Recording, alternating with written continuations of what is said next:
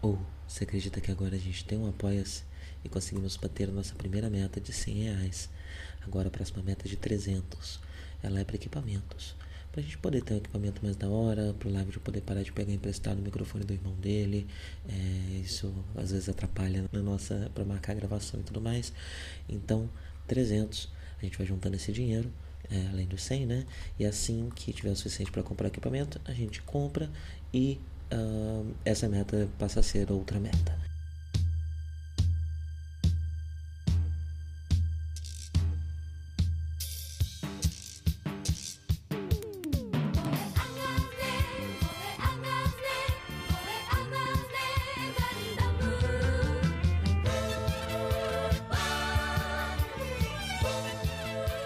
Bom dia a todos, sejam bem-vindos a mais um Café com Ganda. Nesse episódio, 29 episódio de Mobile Suit Ganda de 79, eu vim aqui com meu mate, meu chimarrão.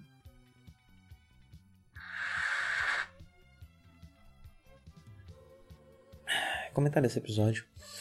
É, bem, é, no episódio anterior, né, nós encerramos com a base branca atravessando o Oceano Atlântico para chegar em Jaburó, uh, que é a principal base militar da Federação no planeta Terra e que fica na América Latina, uh, mais precisamente no território que hoje em dia uh, é do Brasil. Né? Como eu falei, expliquei bastante no episódio passado, é, na federação e no, no Universal Century não existe mais o conceito de nação, né? Então as referências são muito geográficas e normalmente muito ligadas a, a corpos de terra, é, então normalmente continentes ou ilhas específicas, né? Ah, mas então sempre que é falado sobre Jaburó, se fala apenas que Jaburó está na América Latina por conta dessa ah, questão do cenário. Uh, mas onde ela se localiza, onde a base se localiza, é o que hoje nós conhecemos como Brasil, uh, mais precisamente, eu não sei dizer quão precisamente, mas na floresta amazônica. Não sei exatamente ali em qual estado, onde, onde exatamente ela ficaria, uh, mas é com certeza na floresta amazônica, no território brasileiro da floresta amazônica. É, no episódio anterior eu também já tinha me questionado o que o Char ia fazer agora, né? Ah, porque ele descobriu que a base branca está indo para Jaburó, ah, mas teoricamente ele não pode deixar a costa africana. Ele, além de estar aprisionado nas forças ah, marítimas, né? diziam na Terra, então logo está preso na Terra, ele também está preso a um continente. Né? A missão dele era patrulhar a, a costa africana. É, e eu me perguntei como exatamente ele iria atrás do Amurô na América do Sul, né? em, em, é, em Jaboró. E aparentemente ele só foi. Né? No primeiro momento parece que ele só foi sem permissão. Uh, mas quando ao longo do episódio você vai vendo as tropas que ele tem, e ele tem uma quantidade relativamente grande de tropas. Então, meu palpite é que ele conseguiu convencer alguns generais é, que, de Zeon que atuam na Terra a, a ceder algumas tropas, ou naves, mobile suites, tem muitas coisas, né? Você vê no episódio, ele tem vários Ako, vários Dom, vários Golf, uh, essas tropas anfíbias também, eles estão com todos lá, porque esses já eram deles, né? Já era da divisão dele. Mas tem lá os GOG, os IGOK e os novos ZOK. É, o novo ZOK, né? Que já já eu falo dele, dessa, dessa nova suite aí. Então ele, ele tá com mais um monte de nave, tem tanques, tem, tem um monte de coisa. Ele conseguiu muitas, muitas, muitas, muitas tropas. Provavelmente, tipo, é que a gente viu pouco da Operação Odessa.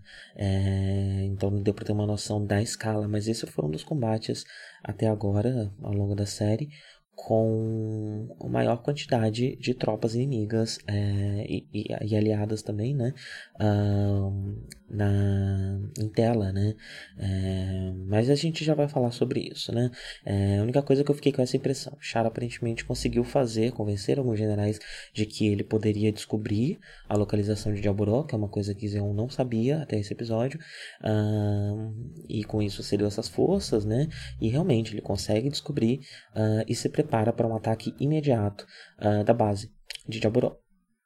É, bem, mas enquanto isso, né, é, a base branca está chegando na, a, na América Latina, devidamente recepcionada por diversas capivaras e borboletas brasileiras que foram lá dar um way e, e a gente vê um pouco de como está a dinâmica interna da base branca. Esse episódio, pelo menos a primeira parte dele, ele é um episódio de respiro, ele é um episódio. É, ainda é, um, é, Os últimos episódios também tiveram um pouco dessa característica, né? Mas a gente está em um momento em que a série está digerindo aos pouquinhos o que aconteceu nesse, nesse período aí de uns 10 episódios em que tivemos muita ação, muita coisa acontecendo, muita gente morrendo. É, então a gente vê mais alguns detalhes um, de como está a nave, né? A gente sabe que a tripulação, uh, a gente sabe que o, a gente percebe que o Kai ainda está sofrendo com a morte de Miharu no último episódio. Mas parece que a série vai seguir o padrão é, que a forma como ela tem tratado as suas mortes por enquanto, né? Que é uma forma, uma forma muito interessante, né? Que, que é não mostrar o personagem superando o luto. O luto permanece. E o luto provavelmente vai permanecer, tanto o luto do Ryu quanto da Matilda, apesar do Ryu hoje em dia ser um pouco menos lembrado, é, o luto do Ryu, da Matilda, uh, da própria Miharu, uh, são lutos que a tripulação ainda vai carregar provavelmente até o fim da série, né? E que uh, a superação não vai ser vista. Isso faz muito sentido um cenário de guerra em que você nem tem tempo para ficar pensando direito sobre os seus sentimentos, porque você está o tempo todo é, tomando cuidado ali, né? E se preocupando com a sua própria sobrevivência. É, e também faz muito sentido com uma guerra tão concentrada quanto a essa guerra aqui que a gente está acompanhando. Né? Ela é uma guerra de um ano, mas não é porque ela é uma guerra de um ano que ela é uma guerra pequena. Ela é uma guerra de grandes proporções que dura apenas um ano. É, então, mortes, combates, destruições, explosões, cidades sendo completamente dizimadas, tudo isso acontecendo dia após dia. Praticamente todo dia existe um grande acontecimento. Né? É, e, e, isso está bastante refletido nessa parte final da série, em que praticamente todo episódio morre alguém. Né? Uh, mas isso é outro assunto também que eu já vou falar sobre. Uh, então acho interessante essa forma de lidar com o luto. E o Kai tá aqui, você sente, você percebe que ele ainda está ali com questões sobre Miharu, uh, mas ele também está um, é, na parte do combate, no momento do combate, ele parece estar tentando transformar isso em algo que vai ser positivo para ele, pelo menos para o momento atual dele, né? Que é transformar isso em, força para lutar contra Zeon e se manter vivo, né? Porque no momento ele não tem muita escolha. Alguns episódios atrás ele desertou, um, mas teoricamente é, a federação mandaria tropas atrás dele para que ele fosse preso. Né? Todo mundo que está agora na base branca está de certa forma refém da federação. Ninguém pode mais sair, ninguém pode mais abandonar essa vida, pelo menos não antes do fim da guerra. Ou vai ser preso. Uh, então ele tá, ele tá numa situação muito complicada, né? Então ele tá tentando transformar essa raiva, esse, esse, esse momento inicial do luto, de negação, né? de, de, de, fúria, uh, tentando direcionar isso para Zeon, é, para enfim, né, ele se manter vivo. Uh, outro detalhe muito, muito sutil, mas que, que, inclusive talvez já estivesse sendo repetido nos últimos episódios e eu não tivesse reparado, é que o relacionamento entre o Bright e o Amuro tá muito desgastado. É, eles não é mais o mesmo, definitivamente, né? Bright Amorô era um assunto muito frequente no começo da série. É, como o Bright via no Amorô uma grande salvação, como ele dava liberdades para o Amorô que ele não devia ter dado. É, tudo isso que a gente discutiu extensivamente aqui, né? Era um assunto muito constante no começo da série. E após a deserção do Amorô, quando o Amorô volta e o Ryu morre, e meio que todo mundo entra nesse modo. É, precisamos lutar, precisamos unir, não podemos mais continuar brigando entre si porque a coisa está ficando feia. É, desde que isso aconteceu, eles se tratam de uma forma muito fria, né? É, eles com certeza têm um assunto inacabado aí, que eu não lembro se isso chega a ser tratado ainda durante a série, é, mas que uma hora esses dois personagens vão ter, que talvez aconteça off-screen, né, entre é, Gundam e Zeta Gundam, mas eles vão precisar resolver isso, né? Que claramente está pendente entre eles. Uh, a frieza está passando até para o trabalho, né? Eles não, não nem discutem exatamente questões de tática. Até falei no episódio passado, né? Que o Amorô e a Ceila praticamente decidem sozinhos qual vai ser a tática que a, todas as suítes, todas as mobile suites, todos as, uh, as, os caças uh, vão, vão seguir, né? É, então a, a estratégia do, do, campo de batalha está na mão desses dois, é, enquanto o Bright cuida da posição da base branca, da defesa da base branca.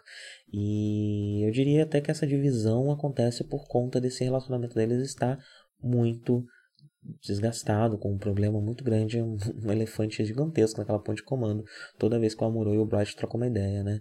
É, e eu gostei que nesse episódio tem uma ou duas falas ali que dá para ficar bem, fica bem claro como tá difícil essa, essa questão, né? Ah, bem, Base Branca consegue entrar na nave de Jaboró, Uh, consequentemente, o chá descobre a localização, né, pelo menos de parte da base, porque a base ela, ela é subterrânea, uh, tem a floresta, né, e uma parte se abre do chão, se abre para que a nave possa entrar. É, então, pelo menos esse que a gente descobre ao longo do episódio que esse é o, o hangar de naves uh, interestelares, né? Então, qualquer nave que consegue viajar no espaço, é para que entra, porque elas costumam ser maiores e é um pouco mais difícil mesmo de, de lidar.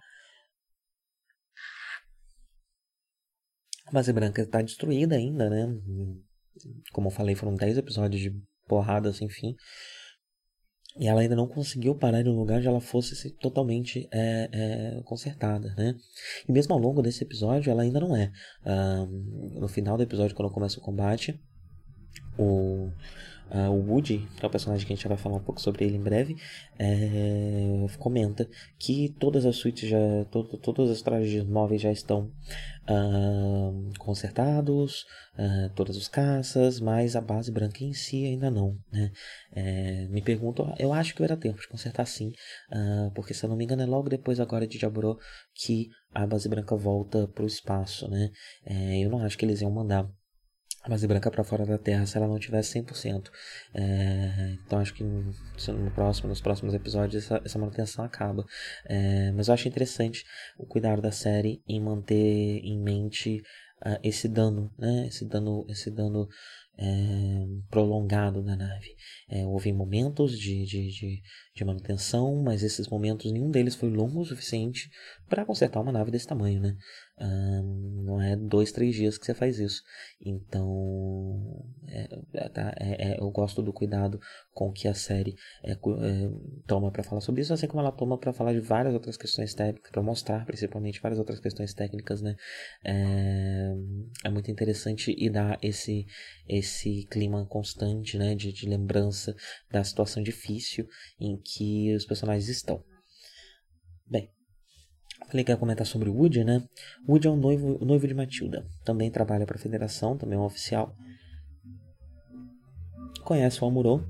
E eles trocam uma ideia ali sobre, sobre a Matilda, sobre a, a, a morte da Matilda, né? De forma indireta. Uh, e, e ele, ele rapidamente eles têm umas, eles conseguem construir ali um, um, uma sinergia, né, por, por, por ter a Matilda em comum na vida deles. E e esse personagem, ele. Eu, eu, vou falar um pouco mais dele no final, quando eu estiver falando é, sobre é, as questões de guerra e de morte em Ganda.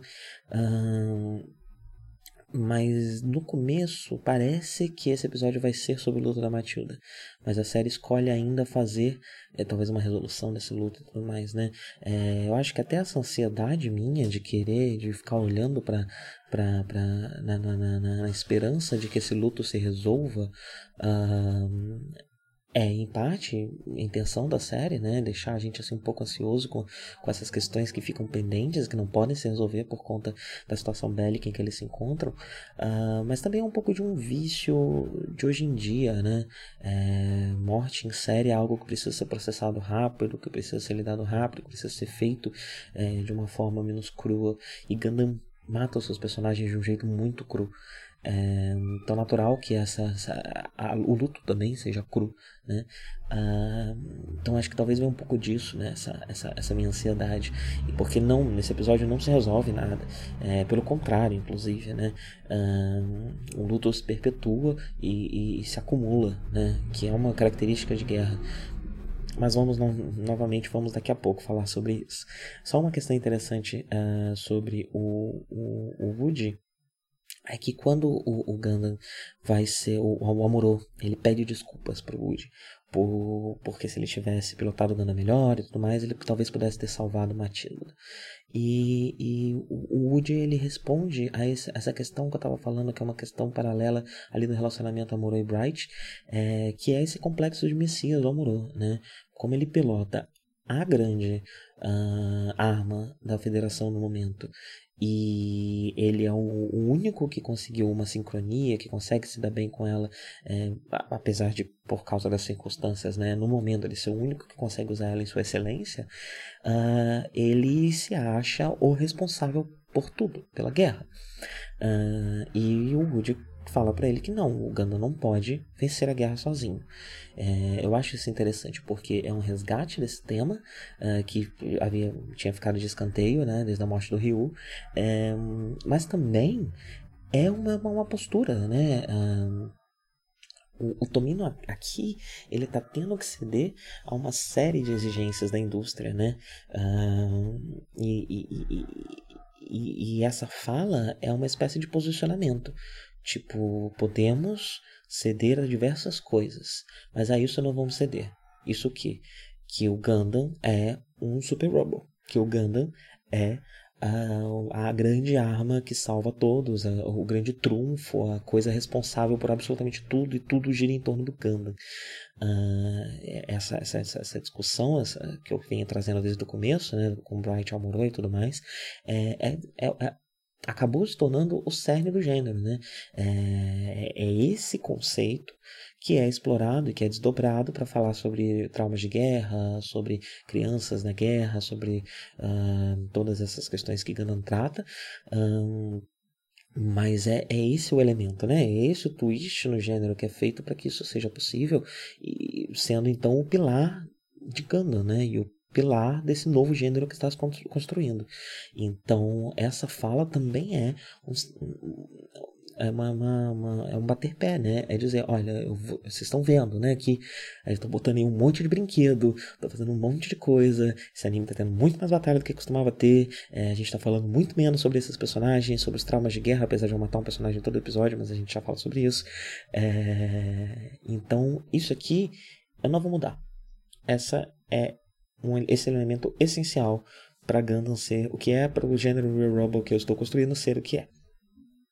Então acaba sendo também uh, uh, um statement interessante, né?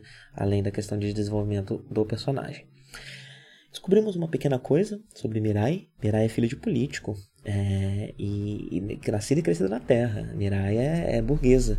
Uh, eu não sabia se isso já tinha dito, se já tinha sido dito antes na, na série. Eu acho que não.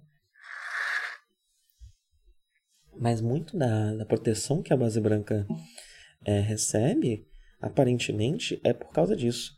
É, e isso pode justificar a review, é, toda a atenção que a base branca recebeu, né? A base branca ela é um, ela é um tem uma expressão para isso, mas eu não estou conseguindo lembrar agora ela é um ponto fora da curva, né? Ela é um, um elemento ali que, que, que, tudo que acontece com ela é esquisito. Ela é uma nave que, que populada por civis e cadetes, hum, que, que por esforço, por mérito, se torna uma nave militar e permanece capitaneada por um, por um novato. É, e a sua tripulação continua formada por um novato, e isso é endossado pela federação, é, em parte porque falta gente, né? Isso é uma questão desde o início de Gana, está faltando, soldados estão faltando, então por isso é, pessoas mais e mais novas estão, estão na guerra. Mas ainda é esquisito, né? Essa o mais natural seria que a base branca e o Gundam fosse simplesmente tomada dessas crianças, vocês voltem para casa e agora vamos botar a gente grande aqui, militares, para tomar conta. É isso não acontece, né? E eu diria que talvez a, a, a, o fato da Mirai ser filha de político, um político importante, seja relevante para isso, né? E nesse episódio com certeza é. Os generais falam para ela e para o Bright que não, não vai haver qualquer espécie de punição uh, à tripulação por tudo que já aconteceu até agora, por causa do pai dela. Mas ela prefere não tocar no assunto. Eu não sei o quanto isso ainda vai ser explorado na série. Eu sei que isso é um assunto engano The Origin. É, mas eu não sei a, a, aqui na, na, nesse finalzinho de série se a gente ainda vai ter muito sobre isso. Bem. outra questão são esses generais velhos de, de, de Jaburô, né? É, a participação deles mostra um lado muito mais burocrático e muito mais estático e muito mais de manutenção de poder da federação do que a gente viu até agora. Quase tirando o Veveu, que é o general mais velho que a gente viu, né? É, enfim, né? O, o, capitão que morre no começo da série e tudo mais. A gente tem tido contato muito mais com uma nova geração, seja uma nova geração bem nova mesmo, né, como Amorô é, e outros adolescentes, ou jovem adultos, né, a Matilda é bastante jovem, o Woody é bastante jovem, então a gente está vendo uma geração muito mais sonhadora, muito mais idealista dentro da federação, né? E a gente não vê tanto desses dos burocratas, né? Do, do, do, dos, dos generais, dos militares que estão no topo dessa cadeia. E nesse episódio a gente consegue ver um pouquinho de, deles, né? E quais são os elementos que quais são os elementos que, que são inseridos aqui, né? Primeiro tem essa questão política, então eles vão ceder ali a, eles estão existe uma, uma troca de favores entre a, os militares e a burguesia e os políticos, enfim. Um, não sei exatamente como se, se estrutura essa sociedade, mas tudo indica que ainda é uma sociedade capitalista muito parecida com a nossa. Um, eles são, de certa forma, acomodados quando o, o, o ataque a Jaburu começa, eles reagem de uma forma muito, ah, mais um teste e tal. É, em parte porque a nave, a, a, base é muito escondida, né? E esteve escondida até agora. Inclusive, talvez seja um dos motivos desses generais mais idosos estarem lá dentro, né? Alguma coisa para eles fazerem é, que eles consigam fazer, que eles possam fazer. Uh, mas ao mesmo tempo dá para ver uma, uma, uma, acomodação muito grande por parte deles, né? outro elemento é, que está ali. E o terceiro elemento é uma crítica à base branca. Uh, eles falam da base branca ser um problema. É, acho que é a primeira vez que ela é colocada dessa forma, né? É, ela é uma coisa esquisita no começo e ela chega a ser um problema com a possibilidade deles serem presos e tudo mais, mas isso rapidamente se resolve ali. ela fica um pouco à deriva, fazendo o que bem entende, até que ela é abraçada pelo review, abraçada pela Operação Odessa. E parece que ela se torna uma espécie de solução, né? uma, uma um trunfo na, na, nas mangas da, da federação. Mas aparentemente nem todo mundo tem essa visão. E esse alto escalão vê a base branca como uma pedra no sapato deles. É uma nave que está fazendo as coisas de um jeito que a federação não costuma fazer. Uma nave que, mas ao mesmo tempo, é, é uma potência, uma, uma arma muito forte. Então não pode ser simplesmente eliminada. E existe toda essa questão política também que blinda ela.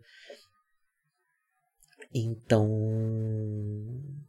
o que, que a gente pode juntar esses elementos todos para falar sobre a, esse alto escalão da federação, né? É um alto escalão muito mais preocupado com burocracia, com manutenção do sistema, do que com a resolução dessa guerra que está matando milhares, talvez milhões de pessoas diariamente ao longo desse ano. Uh, e isso diz um pouco sobre a moral, a verdadeira moral da federação. A gente vê uma federação idealizada através da, da, da, dessa nova geração. Mas a velha geração é bastante complicada, né?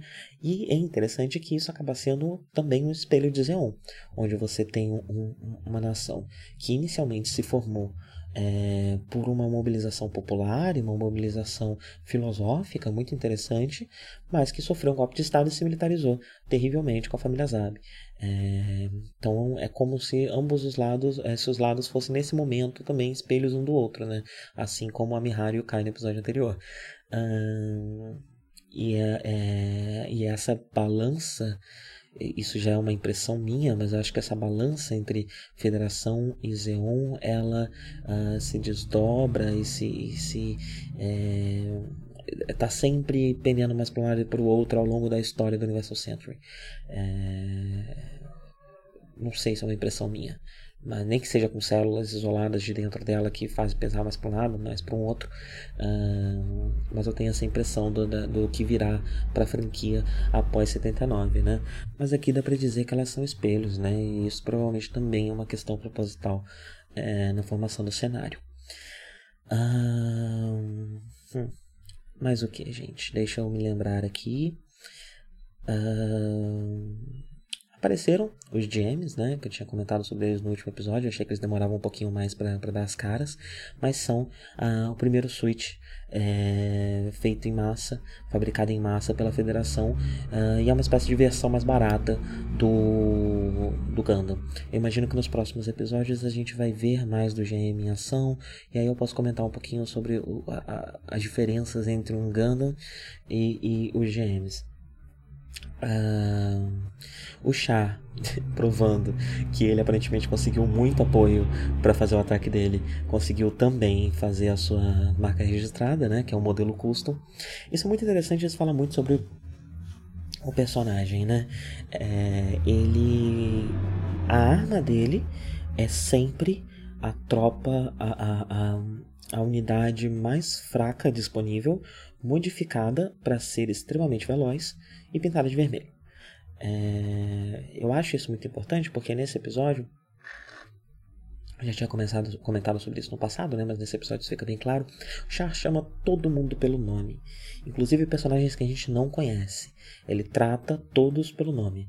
E os outros generais que a gente viu da, da, da, da nem sempre agem dessa forma, né? Eu acho que é, o o nossa, Oramaral é um que tinha bastante descuidado, né? É, mas quanto mais se sobe no escalão, quanto mais é, parte do governo, né? Esses, esses generais são, uh, menos próximos dos seus uh, soldados eles são, né?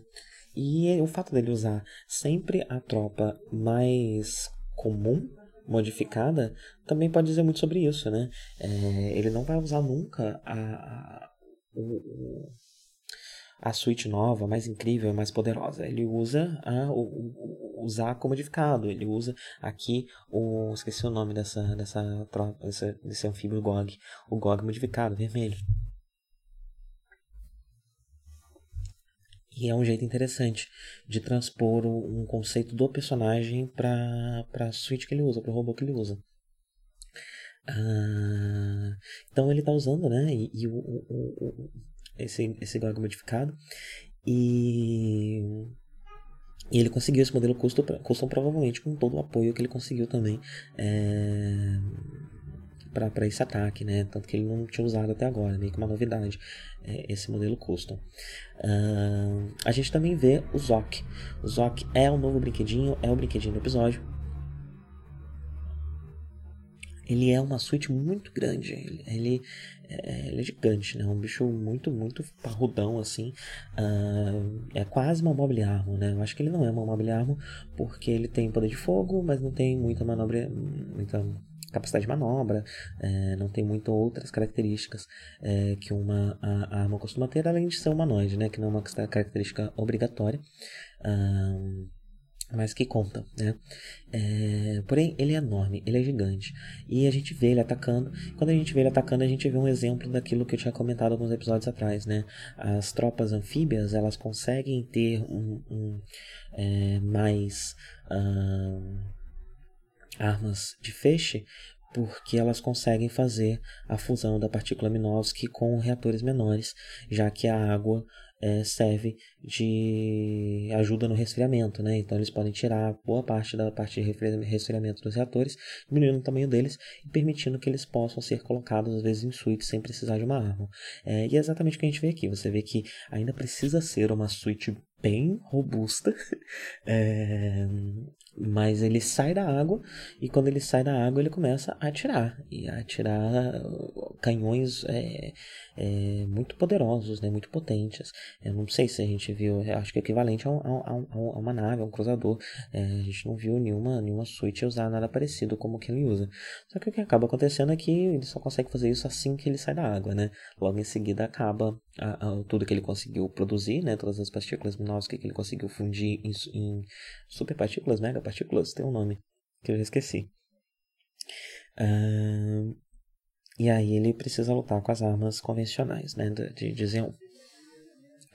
É, e aí a gente tem o um, um reencontro de Amorô com Char, né? Amorô reconhece Char através das características do, do custom dele, né? Do, do da suíte que ele está usando, é, que acaba reforçando também essa questão que eu estava falando agora há pouco, né? E é ótima cena, é ótima cena. O Amorô reconhecendo, o Amorô reconhecendo ele enquanto um perigo. Você vê um foco nos olhos do Amorô para mostrar que agora a coisa ficou séria. É, toda a luta entre eles. E um detalhe importante: Amorô chama o Char de Char, mas Char chama o Amorô de Gundam. O Char ainda não aceitou o Amorô como um piloto à altura dele. Ele acha que o Amorô só é o que é porque o Amorô pilota o Gundam. E a vendetta dele é contra o Gundam, não contra o Amorô. Uh, eu acho que isso ainda vai se, se, se, se, desenrolar um pouquinho mais nesse final, nesse final de série, né? É, mas por enquanto, Chara ainda não reconhece Amuro como um piloto tão bom quanto ele. Uh, então, uma ótima cena. É, é linda a cena e, come, e, e serve de ponta para serve de ponte, né, para esse para o que vai ser um tema nesse arco final da série, que é a rivalidade é, Chara Moro e que, se eu me lembro bem, é importantíssimo no episódio final. Uh, a última coisa que eu queria comentar sobre esse episódio, é que tá, ficou bem mais extenso do que eu imaginava, mas ele tem bastante elementos é, de cenário uh, por estar mostrando uma ba principal base militar da, da, da, Federação na Terra, né? então acaba tendo muita coisa para falar sobre. É, é o seguinte: uh, existe um. Vocês já devem ter ouvido falar por aí. A moto barulhenta. É, vocês devem ter ouvido falar por aí que um, um, um apelido pro Tomino, não lembro em japonês qual é, mas a tradução é Kyo Demnol Tomino. Tomino ele é conhecido por matar muito dos seus personagens, né? É... E a gente tem visto muito isso nos últimos episódios, onde praticamente todo episódio morre um personagem. É... Morreram grandes personagens, né? E agora estão morrendo personagens do episódio, né? Ou pelo menos do, do micro arco ali, do, de dois episódios. É, ele é conhecido por isso, uh, principalmente por, por causa de Ganda, né? Isso é muito visível aqui em Ganda. E eu diria que o grande exemplo é Ideon, né? Eu acho que eu já falei rapidamente sobre Ideon aqui, mas eu vou de novo dar um resuminho.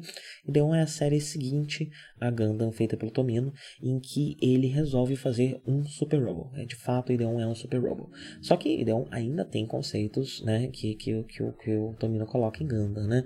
Então ainda tem, por exemplo, o longo arco de, de, de Ideon, que é sobre eles estarem passando fome na nave no espaço.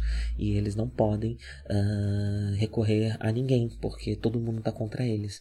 Todas as forças eles são uma força isolada né, no momento.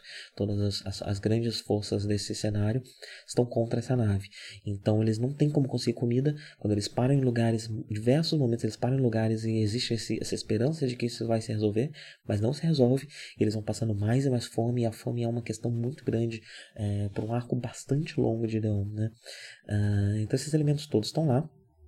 E Ideon é conhecido pelo é, por muitos personagens morrerem. não vou dar muitos detalhes, isso se dá mais nos filmes, na forma como a série foi concluída, mas a partir do momento que a série começa a. Ela deu mais errado do que Ganda, né? É, e eu digo mais errado do que Ganda não é, a longo prazo olhando daqui, né? Mas durante a exibição. E a série foi cancelada ainda mais, mais, mais cedo do que Ganda.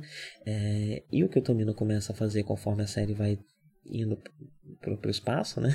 É, nesse caso, com perdão da piada, é, é tomar a liberdade de de tratar de assuntos cada vez mais pesados nela, né?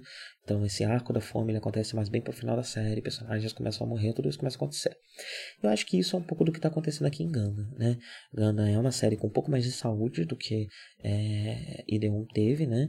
Então ceder algum, alguns, alguns, um, algumas exigências da indústria está fazendo a série durar um pouco mais sim, uh, mas ele ainda pode também tomar essa liberdade de uh, tratar de assuntos um pouco mais pesados. a série vem tratando desde o começo, né? Mas no começo a gente não tinha a série matando tanto dos seus personagens. Agora a gente tem personagens morrendo o tempo inteiro.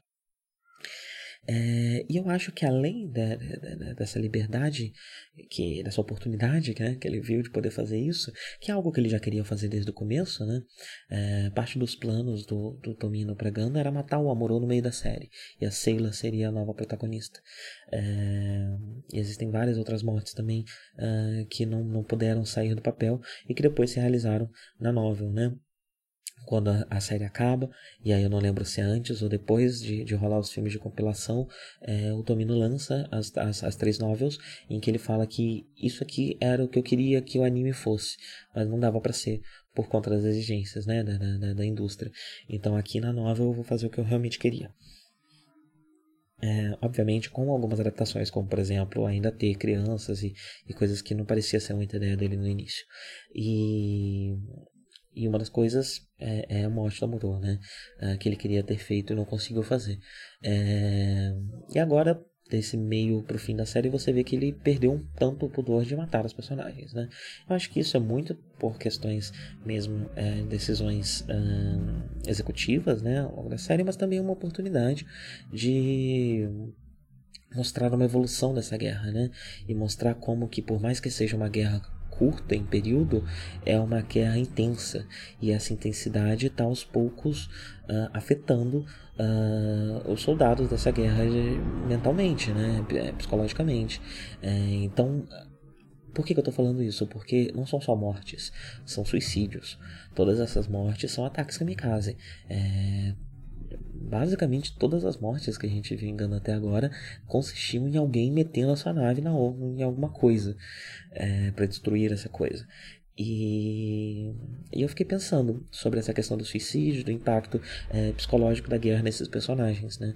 É, não sei se, se você sabe, mas na guerra do Iraque, isso é algo inclusive que o que o governo americano não gosta que seja usado em, em obras sobre o assunto, no cinema, etc. É, mas num dado momento, é, as estatísticas dizem que tinham mais soldados morrendo por suicídio do que em combate, porque no caso da guerra do Iraque é um caso um pouco diferente daqui, né? Porque não era mais uma guerra tão intensa. Na verdade, o contrário estava acontecendo. E às vezes soldados não tinham mais. estavam lutando uma batalha que não, não existia mais, né? Eles basicamente estavam chacinando civis muitas vezes. E e, e, isso resultou nesse, nesse, nessa onda de suicídio, né? É, e eu estive pensando, né? Se não são fenômenos parecidos, né? A, a, a questão... Porque, obviamente, temos a questão da cultura japonesa aqui, né? E apesar de Gundam ser um governo global, a gente ainda está vendo isso pela perspectiva de um japonês, está escrevendo a série. É, então, a figura do kamikaze tem uma outra... É, uma outra forma, né, um outro peso uh, do que só a do Homem-Bomba, do Soldado Suicida. Uh, mas, além disso, eu diria que também tem um pouco dessa, dessa questão psicológica, né, do, do, do impacto que a guerra está tendo uh, nessas pessoas. Né? No caso do Woody, que também se mata aqui, né? Do mesmo jeito que Mihara se matou, do mesmo jeito que Matilda se matou, do mesmo jeito que Ryu se matou, e até mesmo do mesmo jeito que Garma se matou, né? Esse, esse, esse impacto também está acontecendo do outro lado, né? Do, do, lado de Zeon, não é só uma, uma questão da federação, é, é, algo maior que está afetando todo mundo. É... E ele também se mata aqui, né? E ele se mata como a sua, a sua noiva, né? Se matou, se sacrificou. É... Então, também tem um pouco de. Uh, do, do, do, do, um pouco daquela questão que, que eu estava falando no episódio anterior sobre a Mihara, né? Você faz as coisas pela sua nação, mas você também faz as suas coisas pelos seus queridos, né? É, e se você morre de uma forma útil, vamos dizer, por mais que essa utilidade seja pequena perto da sua morte, como por exemplo, às vezes esses, esses personagens que eu listei, às vezes eles morrem para destruir um, um, uma suíte, para derrubar uma nave. Não é um grande sacrifício para terminar a batalha, às vezes é, né? É, mas às vezes não. E e o quanto essa morte ser útil também é um, é um pouco desse cuidado com os pares, né? É, porque uh, uh, para que eu estou me matando porque todo mundo quer se matar, porque na verdade a situação está insustentável, é, mas pelo menos eu estou fazendo isso de uma forma que não causa problemas e causa até algumas soluções, né, por menores que sejam.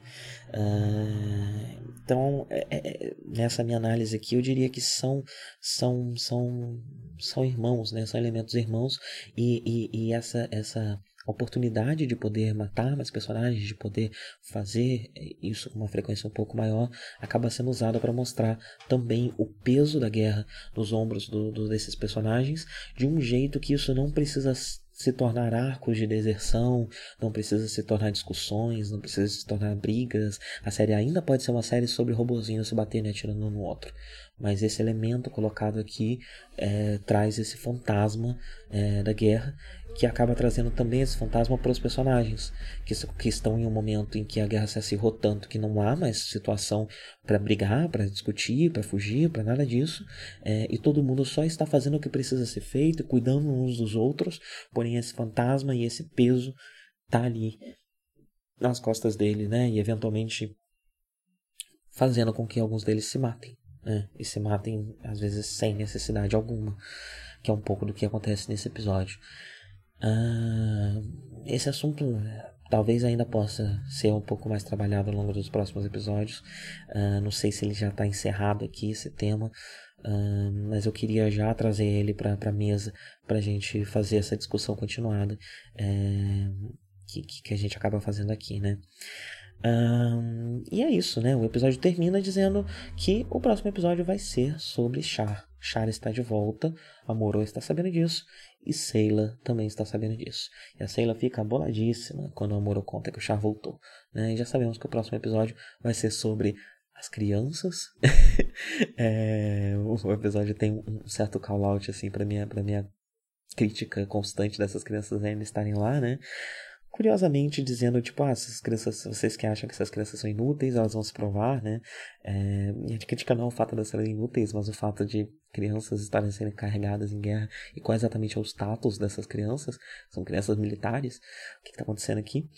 É, o próximo episódio vai, vai ter isso como tema, mas também vai ter o reencontro de Char e Seila. É, um novo reencontro, né? Dessa vez um reencontro em que ambos sabem muito mais um sobre o outro do que sabiam é, no primeiro encontro deles. E. E talvez até a questão das crianças sirva como temática para esse reencontro. Vamos ver, vamos ver. É, às vezes Ganda acerta muito nisso, mas nem sempre o, o, o, o roteiro consegue trabalhar tanto, é, amarrar tanto as questões é, a, a, quanto, sei lá, o episódio anterior conseguiu. É, às vezes não dá tão certo. Vamos ver como vai ser o próximo, mas já fica.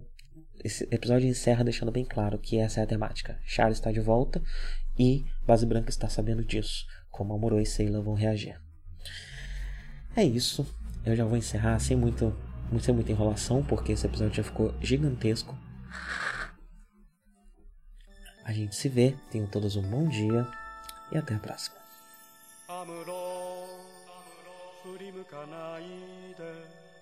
宇宙の彼方に輝く星はアムロお前の生まれたふるさとだ覚えているかい少年の日のことを 暖かいぬくもりの中で目覚めた朝をアムロ振り向くなアムロ男は涙を見せぬもの見せぬもの。ただ明日へと明日へと。永遠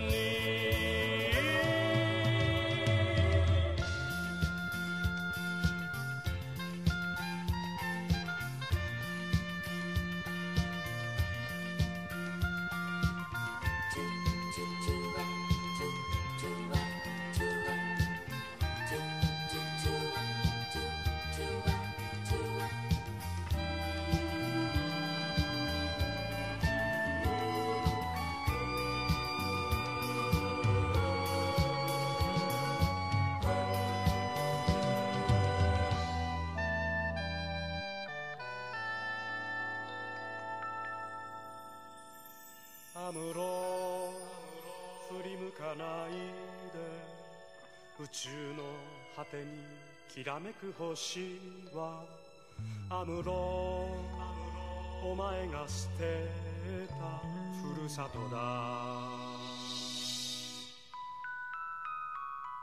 忘れはしない少年の日の誓いを青春をかけ守り抜けこの幸せをアムロ振り向くなアムロ男は寂しさ隠すもの隠すもの。ただ明日へと明日へと永遠に。覚えているかい？少年の日のことを暖かいぬくもりの中で目覚めた朝をアムロ振り向くなアムロ。男は涙を見せぬもの見せぬもの。ただ明日へと明日へと永遠